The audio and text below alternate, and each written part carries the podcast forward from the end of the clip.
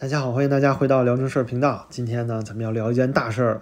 今天早上九点钟啊，外交部网站发表了关于政治解决乌克兰危机的中国立场。这是自俄乌战争一周年以来啊，中国第一次官方发表的立场。我们看看里面说了什么呀？您就知道中国现在站在哪一边了。而且里面还充满了矛盾的内容，非常非常有意思。第一点呢，是核心中的核心。中国说要尊重各国主权，公认的国际法。包括联合国宪章宗旨和原则都应该得到严格的遵守，各国的主权、领土和独立完整啊都应该得到切实保障，各国不分大小、强弱、贫富应该一律平等，大家应该维护国际关系基本准则，捍卫国际公平正义。您看到这儿，第一个观感就是啊，中国是不是站到乌克兰这一边了，站到历史正确的这一边了，对吧？毕竟这一次啊，明显就是俄罗斯侵略乌克兰的战争。但是中国在这个立场里呢，还是沿用了俄罗斯的说法。他说是乌克兰危机啊，没有用战争这两个字，那就是应对了现在普京所谓的特别军事行动啊。因为直到现在啊，俄罗斯在官方还没有对乌克兰开战，尽管啊，整个就是一个战争行为，就是一场侵略战争。但是因为没有正式宣战，所以呢，中国只能使用乌克兰危机这个说法，这也是要迎合普京了。但是紧接着从第二条开始，哎，这个矛盾的劲儿就上来了。里面说要摒弃冷战思维，一国的安全不能以损害他国安全为代价。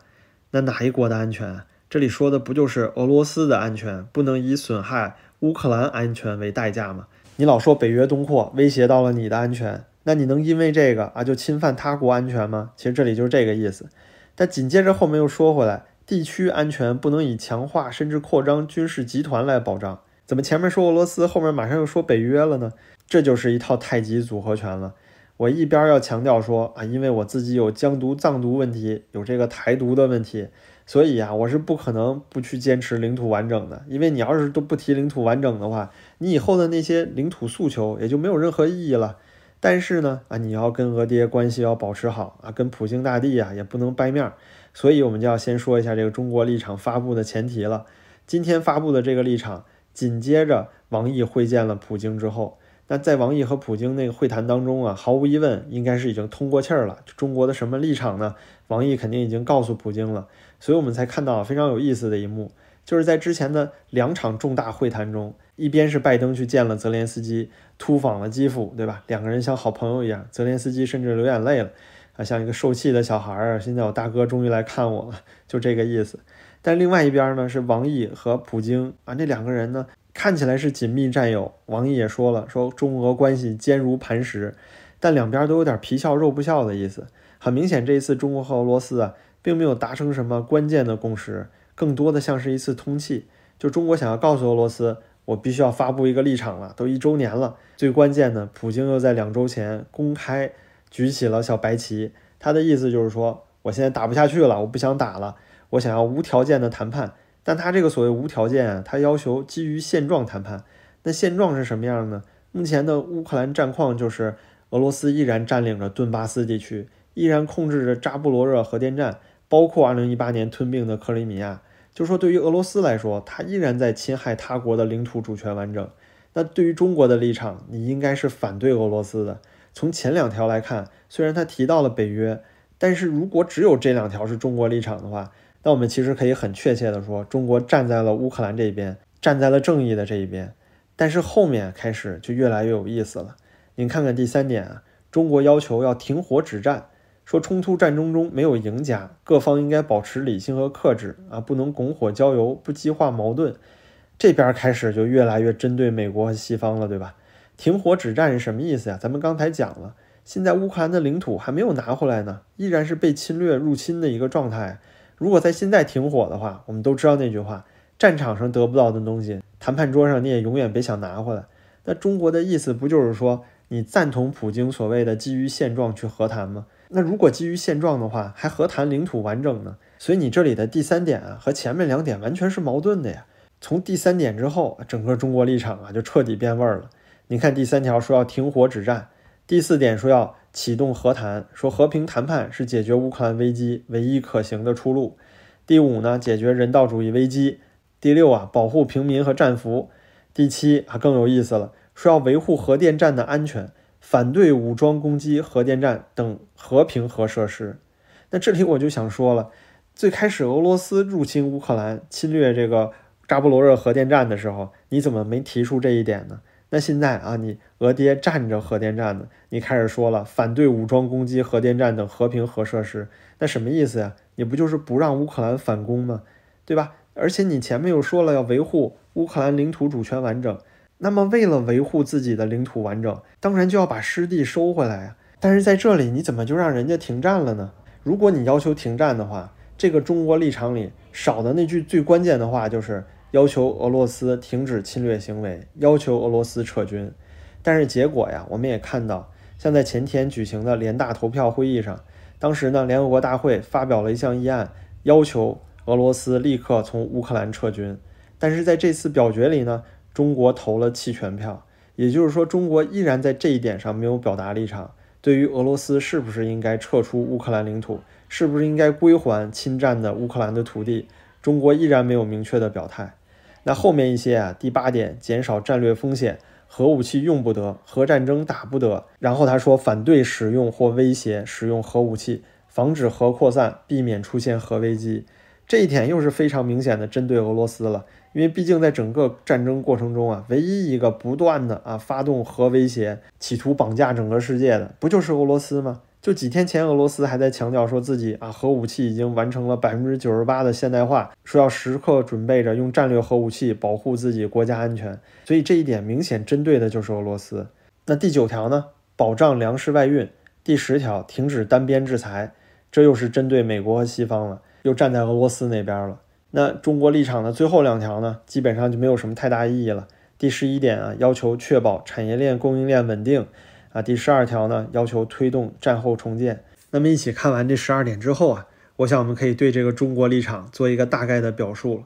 那其中最关键就是三点。第一点呢，我们支持乌克兰的领土主权完整。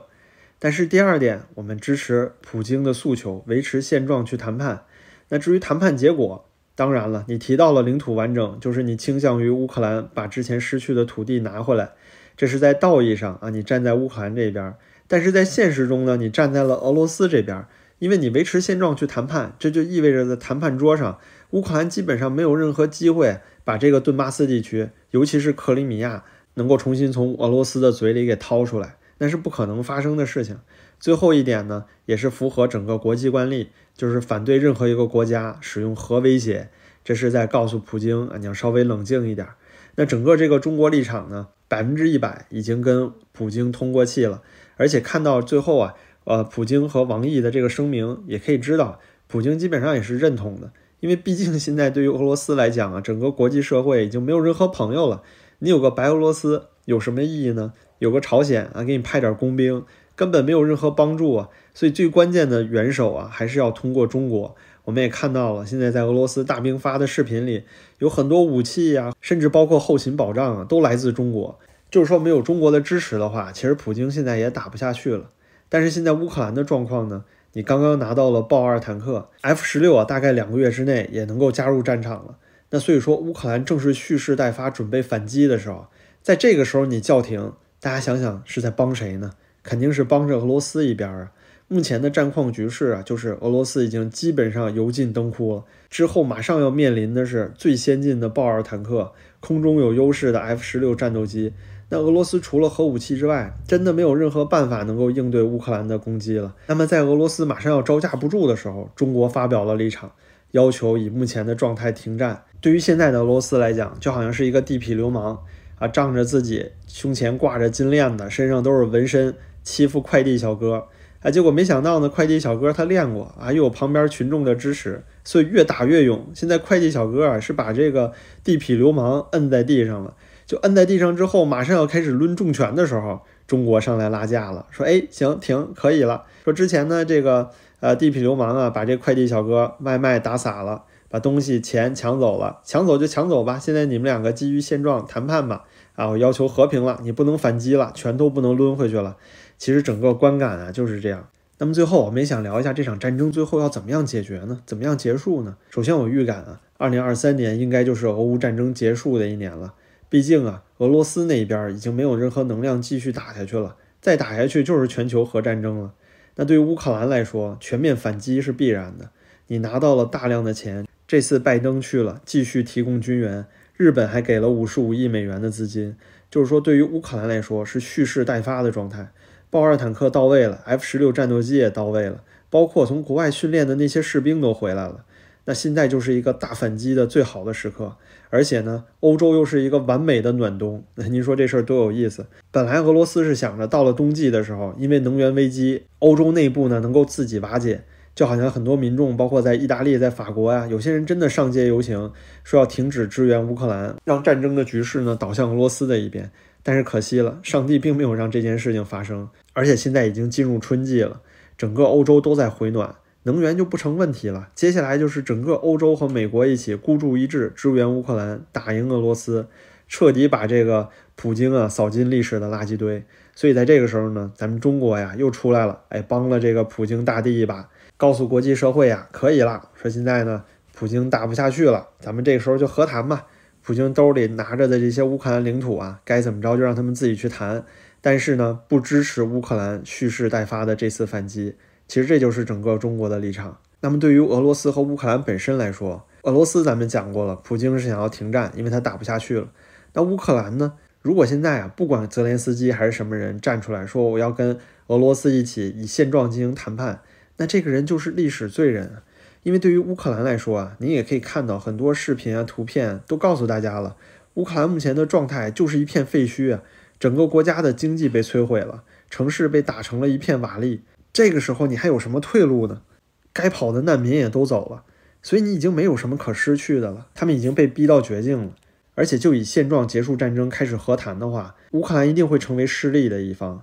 如果你连自己的领土都拿不回来，你还期望能够让俄罗斯提供战争赔款吗？那是一点可能性都没有的。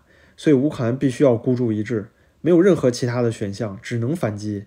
这些武器都给你了，钱也给你了，人也回来到位了。就差一鼓作气了，把这个地痞流氓啊彻底打垮。那对于俄乌战争一周年之后啊，中国这个难产这么久终于出来的官方立场呢，还是非常非常失望的。中国不是也遭遇过日本的侵略吗？如果说在日本占领了东三省，打到上海的情况下，国民政府退守到武汉的情况下，美国跳出来说要和谈，维持现状，停止战争，说我支持主权独立完整，但是现在呢，和平是唯一出路。要求啊，中国和日本停下来进行和谈，就维持现状，划江而治。东三省啊，河北啊，包括上海，全都归日本，然后中西部归中国的这个中华民国国民政府。那么，如果在二战的时候是这样让你去和谈的，中国人能同意吗？所以啊，中国的老百姓不是最应该和乌克兰人民共情的吗？这个时候应该做的就是支持乌克兰赶紧结束战争啊。但是中国啊。因为地缘政治的原因，跟俄罗斯有最长的国境线，同时又一条心要跟美国对抗，所以在这里啊，要跟俄罗斯穿一条裤衩，也确实是不意外的事情。那么节目结束之前呢，咱们就预判一下这个战争的走势吧。接下来乌克兰肯定是全面的反攻，一定会把俄罗斯人啊赶到顿巴斯地区之外。至于克里米亚呢，确实非常难说，因为以现在乌克兰的战力和他们的斗志，能够夺回克里米亚虽然是有可能，但是确实机会不会太大。但是无论如何，今年一定是那个战争结束的时候了。俄罗斯接受制裁的时间也不远了。那么，选择在这个关键时刻跟俄罗斯站在同一立场的中国，之后会不会受到牵连，我们就要拭目以待了。我们要祝愿乌克兰将士尽早夺回家园，凯旋归来，也希望世界能够尽早恢复和平。好吧，今天的节目就到这里了，感谢大家的观看，您的支持对我非常重要，感谢您的点赞和订阅，咱们就下期再见了。